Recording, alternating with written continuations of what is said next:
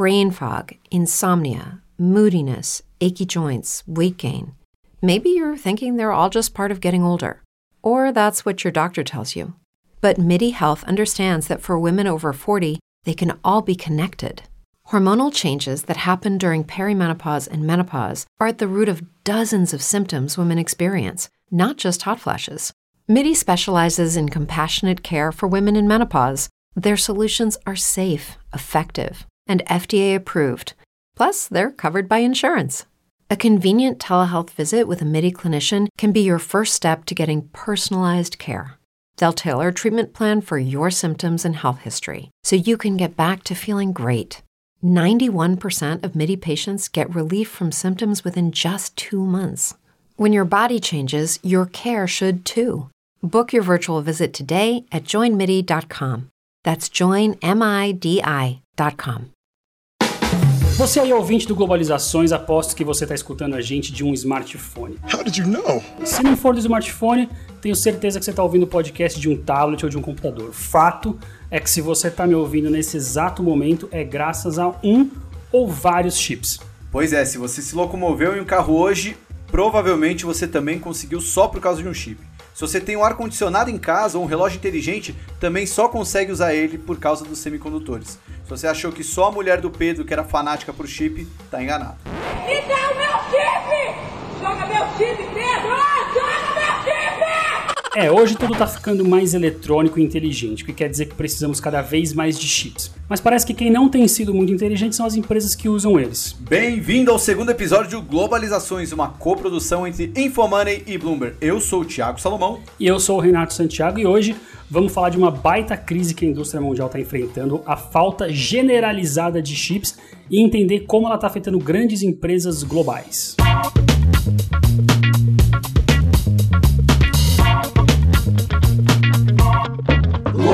Globalizações. Não é só de pandemia que sofrem as fabricantes de produtos eletrônicos e as montadoras de carro. Essas duas indústrias também estão sentindo o baque da falta de chips no mundo. É um problema sem precedentes e difícil de enxergar uma solução, já que os dois grandes motivos para ele existir são a própria pandemia e a transformação estrutural que os carros estão passando. Os semicondutores e chips são uma indústria de 450 bilhões de dólares, cuja cadeia levou uma grande pancada. Vamos ouvir Wu Jin-ho, o analista de semicondutores da Bloomberg. We actually have to go back uh, a, a, year when the uh, pandemic closures happened. What what had happened was that um, a, a, lot of the end markets, like the automotive, industrial, uh, even the consumer end markets, started to stop demand and and and what what what had happened was that the chip manufacturers started to close down some of the factories. Now, what we had learned since the uh, the uh, pandemic crisis uh, waned on was was that consumer goods have been very strong. Think about uh, PCs and, and, laptops for uh, work from home activities or uh, distance learning activities. And then um, because of the K-shaped recovery, people were still buying cars, people were still buying appliances, and and the order demand for those goods have been fairly strong, but the chip manufacturer or the factories have really not ramped back up. So we had strong demand on one end and factories not being able to produce chips on the other end. So we're stuck in this middle of a, a chip shortage, so to say. O que o Hu está explicando é o seguinte: quando a pandemia chegou, montadoras e fabricantes de eletrônicos cortaram a produção e cancelaram encomendas de chip para as fábricas, porque eles achavam que ia ter uma queda na demanda de carros.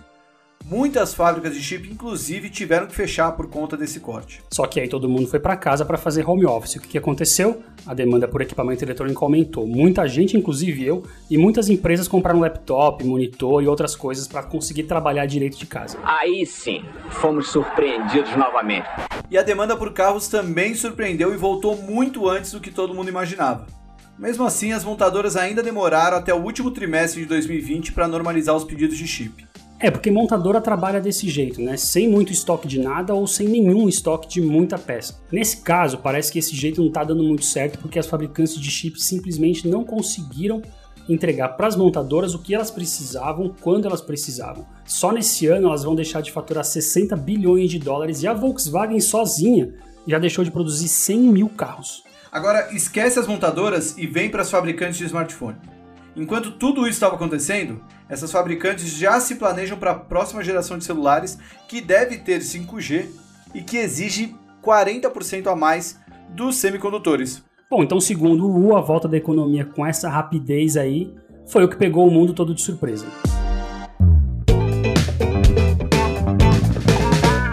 Mas quem é quem nesse mercado, Renatão?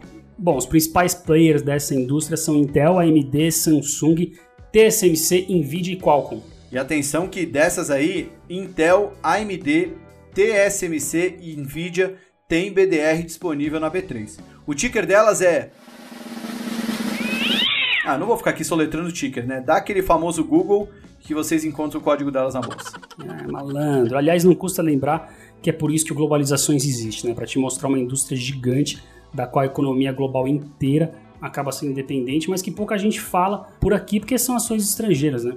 E só para dar um dado para vocês, essas quatro empresas que eu falei juntas valem mais ou menos 1 trilhão e 300 bilhões de dólares. Ou seja, só elas quatro valem a bolsa inteira brasileira e mais uns 100 bilhões de dólares. É, a empresa de maior capitalização de todas aí é a TSMC, que vale quase 600 bilhões de dólares, depois vem a Nvidia com quase 400, enfim. Mas voltando para as empresas, hoje o mercado parece estar de olho principalmente em duas delas. Uma é a Intel, a empresa que antes todo mundo corria atrás, mas que agora está comendo poeira. E a outra é a TSMC, uma fabricante de chips de Taiwan, que durante a pandemia o mundo percebeu o quanto ele é dependente dela. Vamos falar primeiro da Intel, mas vamos falar dela como empresa. Sei que o Globalizações é um podcast de investimentos e não um podcast de negócios. Mas quando a gente fala de ações, a gente está falando de empresas. Né? Então é melhor vocês entenderem com mais profundidade o caso da Intel. Se você pegar a história da Intel, dá para fazer um verdadeiro bingo de buzzwords que a Faria Lima adora. Salomão, você tá com a sua cartela aí? Opa, já peguei aqui. Foi uma empresa inovadora. Opa, tem essa aqui. Disruptiva. Check. De crescimento exponencial. Ah, aí sim. Ficou um pouco leniente, até meio arrogante, perdeu a liderança. Opa, liderança. Mas agora pode ser protagonista de um grande caso de turnaround. Bingo! Pois é, o Vale do Silício antes da Intel era só um vale. Aliás, Renatão, eu sei que você quase foi professor de história, mas quero testar seus conhecimentos de química. Você sabia que o silício é o principal elemento dos chips? Sabia sim. Ah, sabia. Sabia o cara. Que é isso? Que Vamos é voltar para cá. E, que deselegante. Né? Totalmente né? deselegante. Tá, o que eu não sabia é a relevância dos três fundadores da Intel no mundo dos negócios e da tecnologia. Um deles é um cara chamado Richard Noyce, que é basicamente o principal inventor do chip. O outro é o Gordon Moore, que criou uma lei que você já deve ter ouvido por aí, que é a lei de Moore, que diz que a cada dois anos a capacidade dos chips dobra. E o terceiro é o Andy Grove, que difundiu a metodologia OKR, ou Objectives and Key Results, que ajuda as empresas a manter o foco no que importa. É, se você trabalha em alguma firma aí do condado, você já ouviu alguém falando de KPI, ou os famosos KPIs. É culpa do Andy Grove.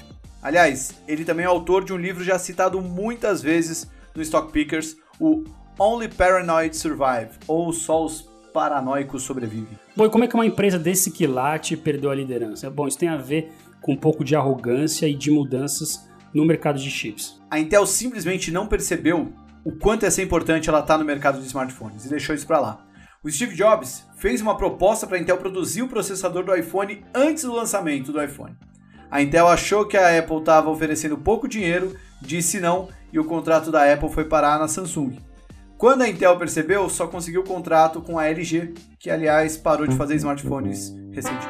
A Intel também não percebeu que os concorrentes dela estavam melhorando muito. Essas empresas de chip estão sempre tentando fazer semicondutores menores, né, de nanômetro em nanômetro. E até 2017 era a AMD que corria atrás da Intel. Sempre que a Intel diminuía um nanômetro, a AMD demorava um ano para alcançar ela, mas desde 2018 é a Intel que corre atrás da AMD e não tem previsão de que ela vai alcançar tão cedo. Outro caso de empresa é o da Nvidia, ou Nvidia, que durante muito tempo foi sinônimo de placa de vídeo boa para jogar. Eu sou gamer. Acontece que a Nvidia conseguiu adaptar a tecnologia dela para servidores, que é uma das áreas que a Intel ainda é líder, e para inteligência artificial. Bom, e o resultado disso é que a Nvidia é a fabricante de chips de maior valor de mercado na bolsa americana hoje, mais de 380 bilhões de dólares. E é que tem mais recomendação de compra segundo a Bloomberg. Aliás, fica até o fim do episódio que você vai ver todas as ações mais ou menos recomendadas desse mercado aqui. Agora, Renatão, fiquei com uma dúvida. Quanto que é um nanômetro? Um nanômetro é um bilionésimo de um metro. Uau! Caramba, é quase o tamanho da saudade que eu sinto por você. Que loucura. Mas tem uma empresa que parece ser a que o mercado mais está de olho, Renatão. É a TSMC, que inclusive já foi assunto do nosso Coffee Stocks, nosso café da manhã matinal lá no YouTube. E é aqui que a geopolítica e os assuntos de Estado entram em cena. Pô, eu nunca conheci um café da manhã que não fosse matinal, mas é aqui que a gente fica feliz também, né, Salomão? Porque a gente sabe que falar de Trump versus China ou de qualquer polarização política dá uma bela audiência. Bom, a TSMC é a Taiwan Semiconductor Manufacturing Company. Como diz o nome, ela é de Taiwan e ela faz chips. E parece que o mundo só percebeu hoje que depende demais de Taiwan para conseguir ter todos os chips que precisa. É, isso acontece porque a indústria de chips tem três tipos de empresas: as que desenvolvem chips, mas não fabricam, as que fabricam chips, mas não desenvolvem, e as que fazem as duas coisas. E a TSMC, grosso modo, é quem produz os chips de todo mundo que não tem a fábrica própria. E todo mundo aqui não é hipérbole, né? A gente está falando da AMD, Nvidia, Qualcomm, Broadcom, até Intel, que tem fábrica própria, passa parte da produção para a TSMC. Aí a pergunta que qualquer cidadão ou cidadã que está ouvindo faria, né? Por que não produzir em outro lugar que não seja em Taiwan? A resposta é: sem a China fica difícil. No meio da guerra comercial entre China e Estados Unidos, as várias fabricantes de chips chinesas acabaram vetadas, porque as empresas não queriam seus projetos na mão dos chineses. Hoje, então, a situação é a seguinte: os Estados Unidos estão buscando alternativas para ser menos dependente de Taiwan e os governos europeus estão pressionando o governo taiwanês para aumentar a produção de chips. Isso porque o PIB deles, ou seja, dos países europeus, dependem bastante da indústria automotiva. Olha, a Bloomberg Intelligence fez umas contas aqui e descobriu que só essa parada da indústria automobilística pode diminuir o PIB da Alemanha em um ponto percentual. E se tem uma coisa que tira o sono de qualquer presidente é a indústria automotiva parada, porque isso pode significar desemprego numa cadeia enorme. Nos Estados Unidos, o Joe Biden também está se mexendo para passar uma lei de incentivos para a produção de semicondutores no país. Na semana passada mesmo, o Biden recebeu o presidente da Intel disse que uns 50 bilhões de dólares do plano de infraestrutura dele, que é bem gordo, podem ir para a indústria de chips. E desse contexto todo é que pode vir o turnaround da Intel. O plano da empresa é se tornar uma concorrente da TSMC, também produzindo os chips que outras empresas desenvolvem, inclusive seus antigos clientes, tipo Amazon e Apple, que hoje desenvolvem seus próprios chips e desistiram de usar os da Intel. Então a gente pode ver um embate entre Intel e TSMC logo menos no mercado. Hoje, essa disputa é muito desfavorável para a Intel, né? já que dos 36 analistas que acompanham a TSMC, 34 recomendam a compra da ação. Já para a Intel, ela tem 19 recomendações de compra, mais 15 recomendações de manutenção e 11 de venda. Bom, Renatão, a gente sabe que uma hora essa pandemia vai acabar, o mundo deve voltar ao normal. Em algum momento a indústria vai saber resolver essa escassez de chips. Por isso a gente perguntou para o Charlie Sam, que é analista da Bloomberg Intelligence, qual a visão dele para essa indústria no futuro. Uh, o mercado de semicondutores tem uh, fundamentos muito sólidos. Nos próximos 5 a 10 anos, temos dois pilares muito importantes para essa indústria, que é o 5G e os carros elétricos. No caso do 5G, estamos falando de uma rede sem fio que não vai conectar apenas seu laptop, seu PC ou seu smartphone, mas também outros aparelhos da sua casa, como caixa de som, enfim, tudo conectado. Por trás disso são necessários muitos processadores, muita memória. Por outro lado, tem também os carros elétricos, cujo conteúdo de semicondutores é muito maior. Não é preciso só de semicondutores para monitorar o sistema. Precisamos deles também para fazer funcionar o sistema de entretenimento e até para estabelecer comunicação entre os carros. Então, estou muito otimista com a indústria como um todo. Agora, tem uns fatos muito importantes sobre essa indústria que o Charles vai falar aqui, que é importante principalmente para você que está pensando em investir numa empresa de semicondutores. Essa indústria tem o que costumamos chamar de efeito sorriso, ou efeito de curva sorridente. Ou seja, se você olhar para toda a cadeia de produção, quem tem as maiores margens de lucro são as empresas que estão nas duas pontas. As fabricantes de chips que recebem o pedido e entregam o chip estão no meio. Vamos visualizar então. Se você colocar em um gráfico as margens de lucro das empresas no eixo Y e as próprias empresas no eixo X, considerando zero o começo da cadeia, o gráfico vai ser um sorrisão. Na ponta mais perto do Y estão a Intel, AMD, Nvidia, no centro TSMC e Samsung, que só fazem o chip, e no fim da curva as empresas que colocam o chip em algum lugar, como as montadoras de carros, fabricantes de smartphone e as fabricantes de computador. Para resumir, então, tem outras duas lições do Charles que a gente tem que citar aqui. Nesse mercado, preciso manter sempre a cabeça aberta. É um mercado do tipo winner takes all. Em uma ponta da cadeia, a Apple fica com quase todo o lucro. No meio dela é a TSMC. Se você pensa em investir nessa indústria, veja bem quem é o líder. Esse foi mais um episódio do Globalizações que teve apresentação minha, Renato Santiago. E eu, Thiago Salomão. Reportagem, apuração, pesquisa do time da Bloomberg, formado pela Júlia Leite, a Daniela Milanese, a Patrícia Xavier e o Caio Felipe. Até o próximo Globalizações, pessoal. Bye bye. We're finished. We're finished. Hello, it is Ryan, and we could all use an extra bright spot in our day, couldn't we? Just to make up for things like sitting in traffic, doing the dishes, counting your steps, you know, all the mundane stuff. That is why I'm such a big fan of Chumba Casino. Chumba Casino has all your favorite social casino style games that you can play for free anytime, anywhere with daily bonuses. That should brighten your day a little.